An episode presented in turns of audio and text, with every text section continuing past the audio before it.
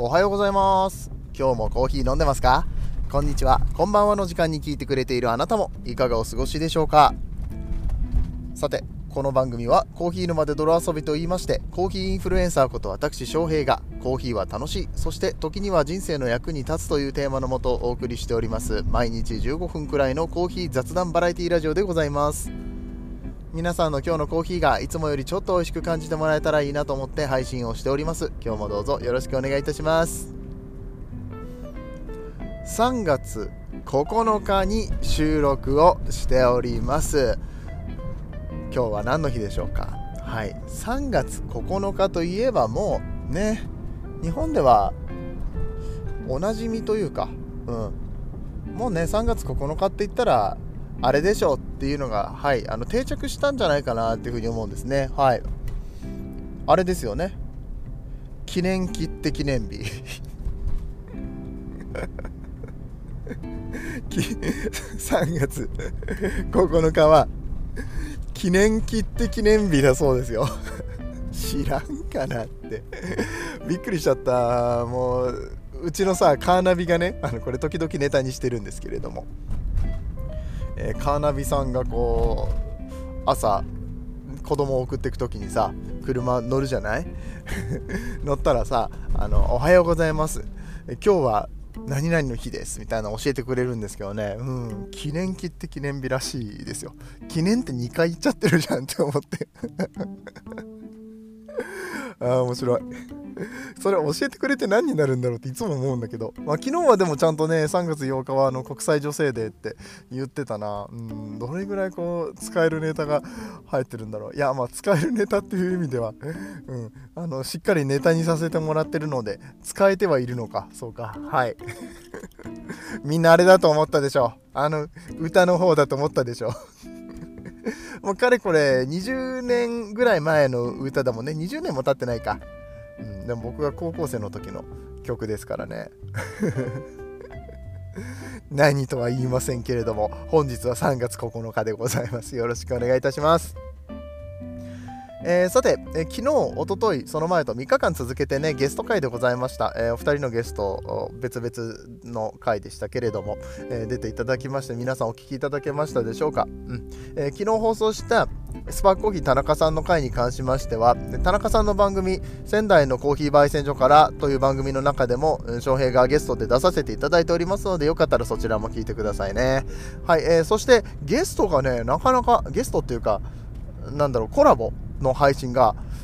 この後もですねちょっと続いておりまして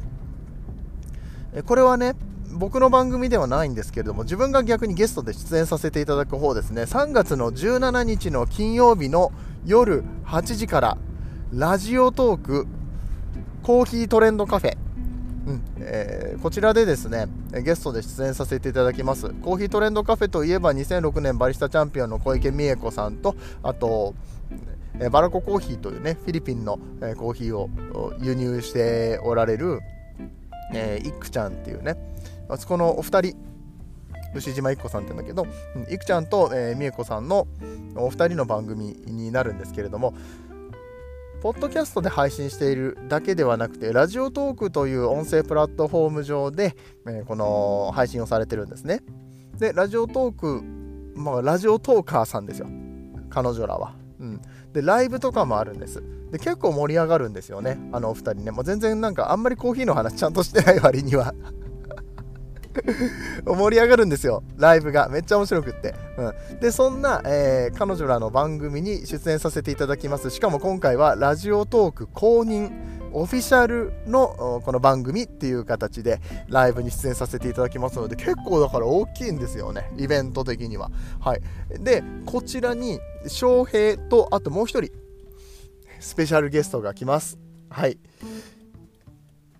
孤独の変態サイフォニストでおなじみの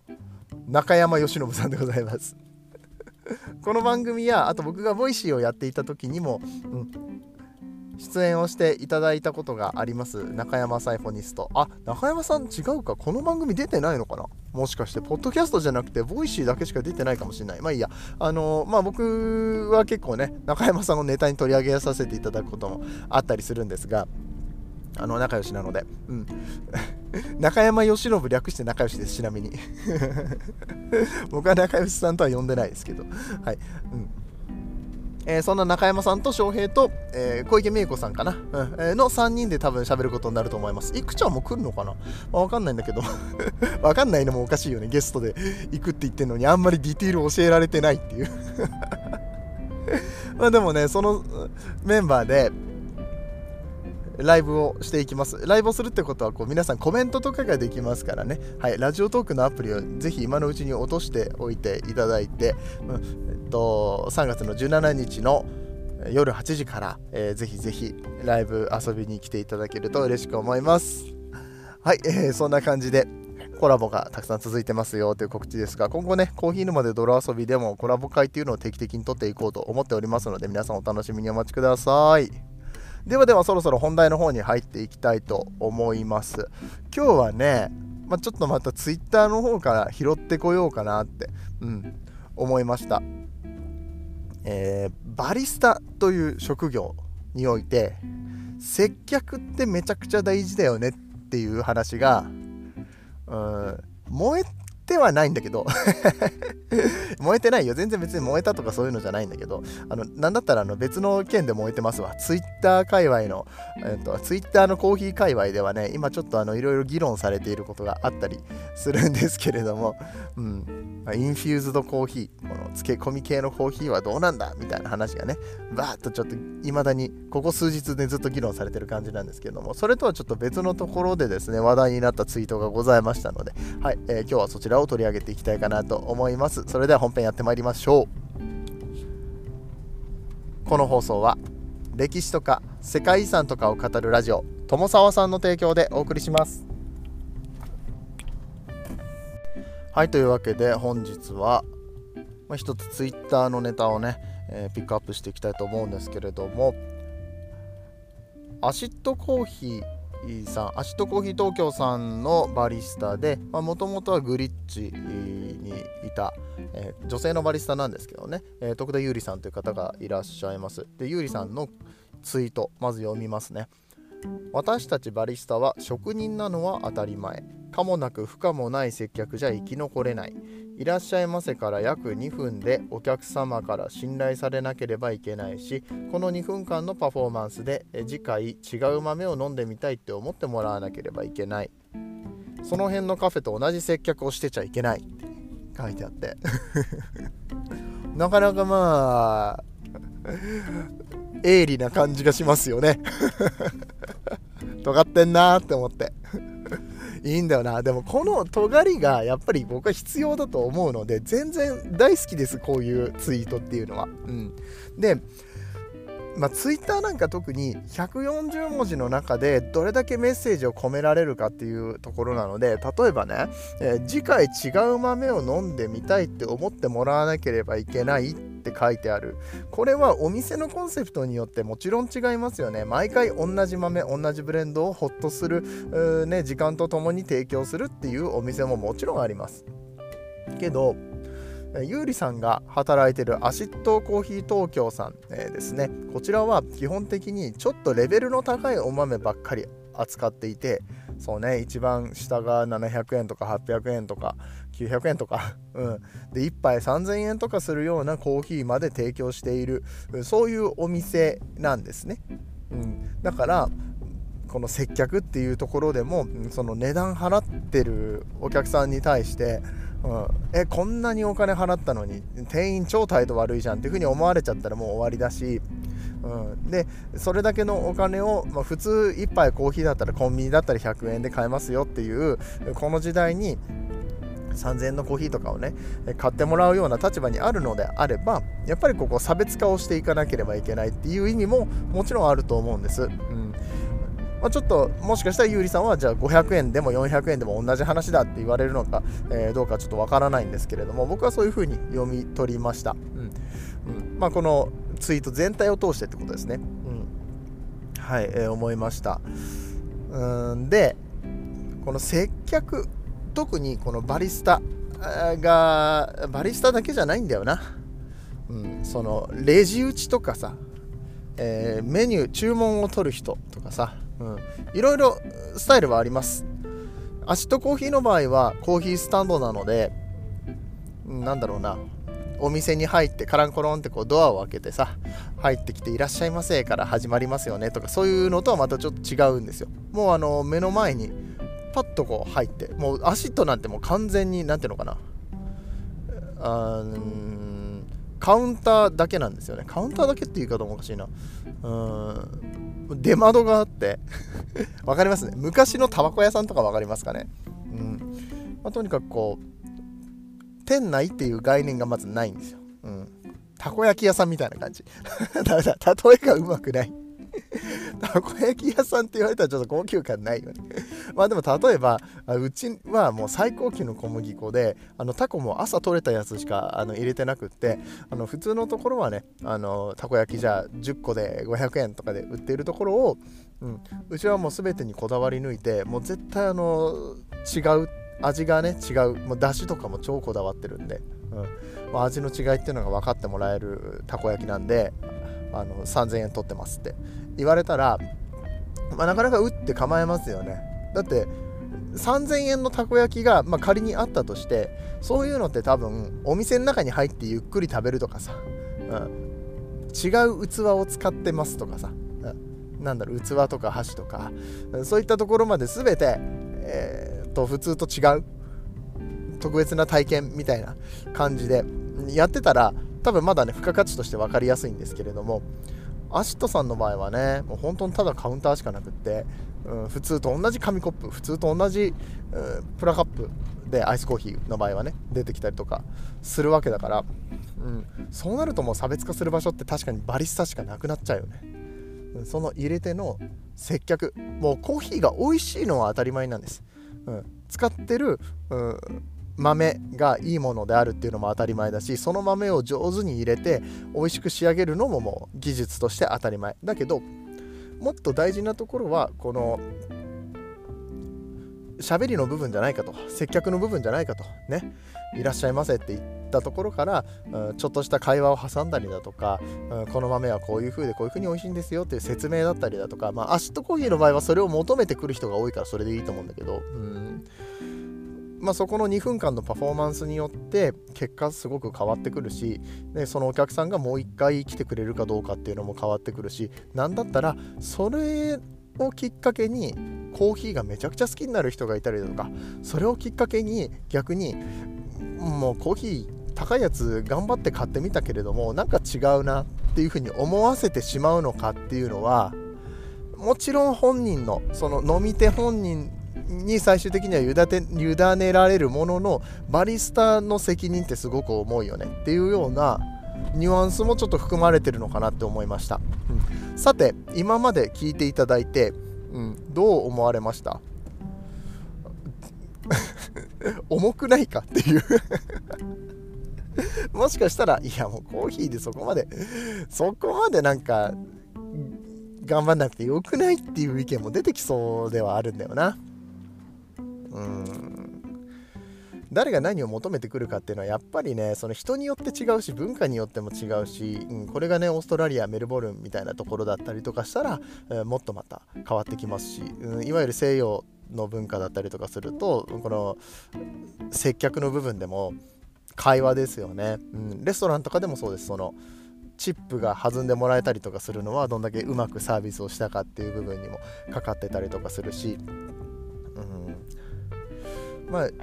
その土地によってその場所によってその人によっていろいろと変わってくるんだけれども日本の場合はとりわけこの職人気質っていうのがすごく強いですよね。うん、ゆうりさん本人も私たちバリスタは職人なのは当たり前っていうふうに書いてて、うん、やることに関してはねバリスタだったりとかあとコックさんだったりとかねもそうだし高級レストランの、えっと給仕サービスホールサービスですね。みたいなのだってやっぱりあれもすごく職人っぽい仕事なんですよ、うん、お客さんの今求めてるものは何なのかっていうものを先に察知して動き出す、ね、お客さんにも手を挙げさせない、うん、呼ばせない。店員を呼ばせない。もうこっちがもう呼びたいと思った時にそこにいるみたいなね。ぐらいの気配りとかね、うん、そして言葉遣い。その気持ちよくなってもらうための言葉遣いとか、ちょっとでもそれって今僕は高級レストランって言いましたけど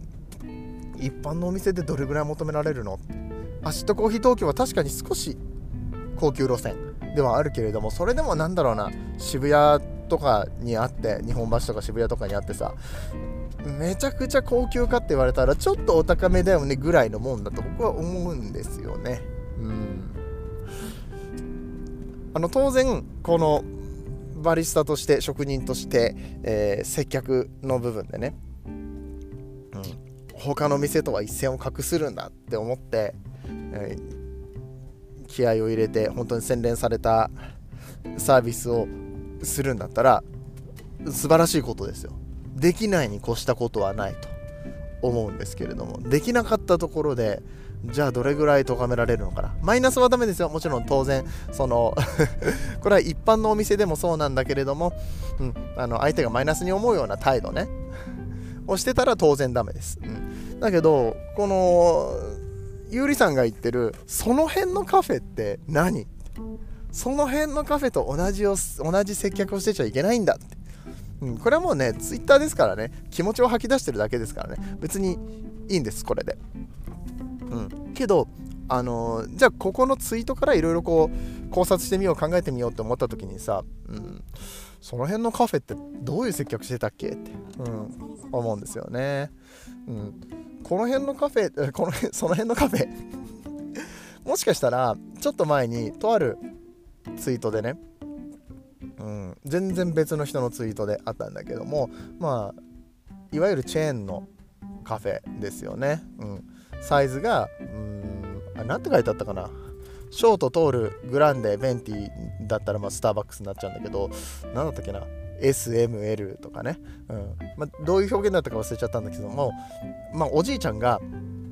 お店に来てえっ、となんか普通のコーヒーくださいみたいな。あ普通のコーヒーっていうのはドリップコーヒーのことでよろしいでしょうか？それともアメリカーノもございますけれどもみたいな感じでちょっと圧強めの 接客をして。であのサイズを聞くときにまあ、SML にしとこうかここは。ね SML がありますよっていう風に言った時にえちょっと SML わかんないですみたいな感じで。普通のサイズはどれですか？SML は SML ですみたいな感じで全然ちゃんと接客してくれない。ちゃんとあの何？説明してくれないみたいな感じ。であの拉致が開かないからマネージャー呼んできてマネージャーにそのこんな状態なんですけどって言って見せたらマネージャーもなんだろう指をさして、まあ、カップのサンプルが置いてあるんでしょうね。ね SML SML しか言わないらしいんですよ。そんな接客あるか？それはさ普通のカフェじゃない。ダメなカフェだよね。うん。同じこれのことを言ってるのか分かんないけどね。ゆりさんがこれのことを言ってるのか分かんないけど、まあ、そういうマイナスになるようなことというか、うん、いやレベルとしてあのね接客業全体のレベルとしてそれはダメじゃないっていう、うん、サービスになってないからちゃんと提供してないっていうか、お金を取ってるのはそのサービス料をねあのお客さんに買ってもらうための、セールストークですよ。みたいなものも全て含めてね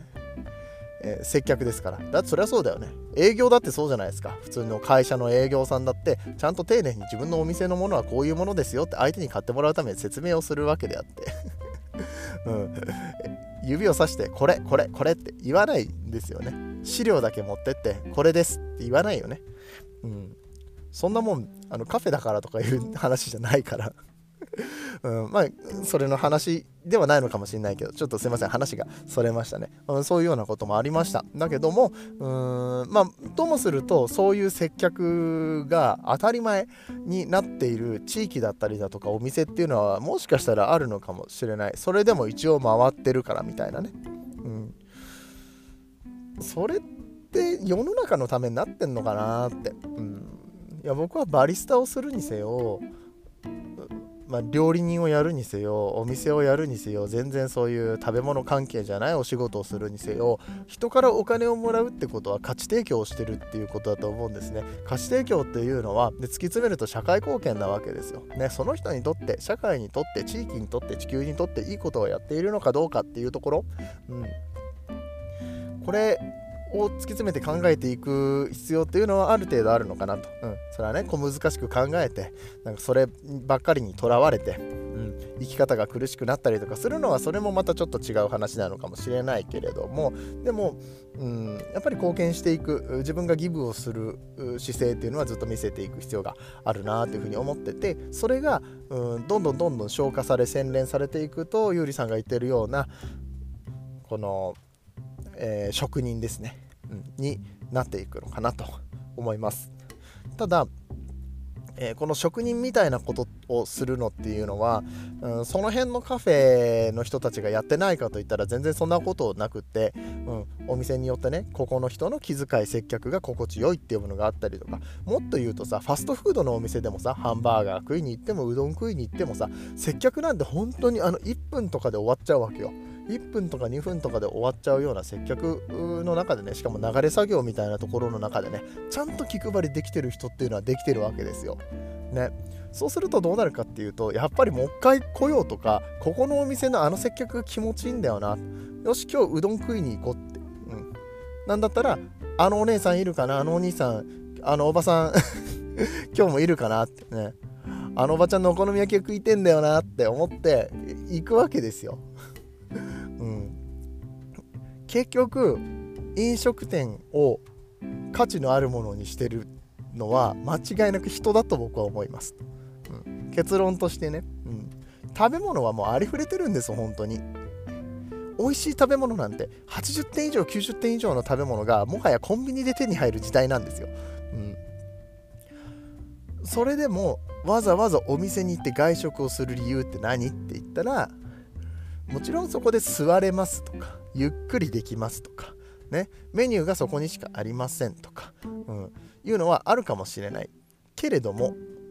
もう一回行きたいって思わせるのはおそらく人なんだよなって、うん。まあ、もうちょっと細かいこと言うと料理の味付けだったりだとかうんまあ、特に個人のお店だったりとかするとねその人しか出せない味みたいなのがあるしバリスタだったらあの人の入れるコーヒーってなんかうまいんだよなとか、まあ、もしくはコーヒーの場合は、まあ、種類がいくらか選べたりとかするのであの人がおすすめしてくれるコーヒーって絶対どんずばで俺が飲みたいコーヒーなんだよな。今飲みたいコーヒーを的確に持ってきてくれるんだよなって思えるようなお店だったら行きたくないですか、うん、すごい価値のあるお店だしいやあのお店に潰れてもらったら困る。あのバリスタさん辞められたら困る。あ辞めるんだったらもうね次のお店までもう追いかけていきますぐらいの感じになる。美容師さんとかもそうだよね。引っ越すとさ美容師変わっちゃってあそこの美容院だったらもうねあの絶対こういい感じの髪型に仕上げてくれてるのにねちょっと引っ越すから遠くて通えなくなっちゃうの残念だなとか思うじゃない、うん、何でもそうなんです。結局人でつながってるんですよね。うん、っていうところで、うん、見てるよだから。どこまで言語化できてるかっていうのは、まあ、僕みたいにこうやって毎日喋ってる人は言語化をして、うん、自分の好きなものだったりとかね、うん、ちゃんと表明していくっていうか説明ができるような状態になってるけどそんなことわざわざしてない人なんてたくさんいるわけででもなんとなくそこのお店がいい。なんでなんだろう。よくよく考えてみたらあ自分は人が好きであそこのお店行ってるなっていうパターンって往々にしてあると思うんですね。うん。でその中で、まあ、2つあります。1つは絶対マイナスを作っちゃいけない。はい。あの、先日、スパーコーヒーの田中さんも言ってました。うん。髪の毛がボサボサのやる気のない店主がコーヒー屋に入った時におったらどう思うんだと。ちゃんと髪の毛ぐらいあの切りに行きますよと。もしかしたらそういうなんかボサボサの髪の毛にダメージジーンズを履いて、うん、みたいなブランディングをしてるお店も中にあるかもしれないけど基本的にはやっぱり清潔感があった方がね好まれますよねっていう話もあったりだとか、まあ、そういったところはマイナスからゼロにする作業。だけどもそこからさらにプラスプラスプラスを積み重ねていく、まあ、職人さんたちっていうのはそういうことをしていますけれども。その中ですごく大事なのは味とかももちろんそうなんだけれどもなんだったら値段取るんだったら味が良くって当然だけれどもそこに付加価値をつけていくのってやっぱり人だよね。うん、というところに落ち着くんじゃないのかなと僕は思いました。今回のこのツイートを見て。すごくまた熱く語ってしまった。これ系の話は熱くなっちゃうんだよな。しかも長かった。あすごくたくさん喋ってしまった。もう25分じゃないか。はいじゃあ終わります。雑な終わり方。さあまあでもね、えー、そんな感じであのすごく考えさせられるツイートでしたね。もしあの飲食業をやっておられる方がいたら今一度ねそういった自分の立ち位置だったりとか表現したいものを考えてみて。もちろん、えー、そういうふうにねあのただただ奉仕活動っていうか自分のこの思いだけで動くとさしんどいからさ、えー、そういったものが評価してもらえるところ、まあ、さっきあのファストフードのチェーン店でそういう接客ができる人はねあのもういるよっていうふうに言ったけど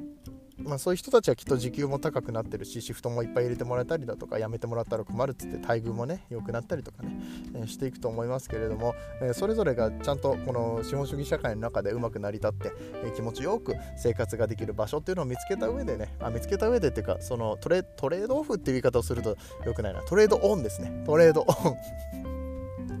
トレードオンっていう考え方。ちょっとまたあの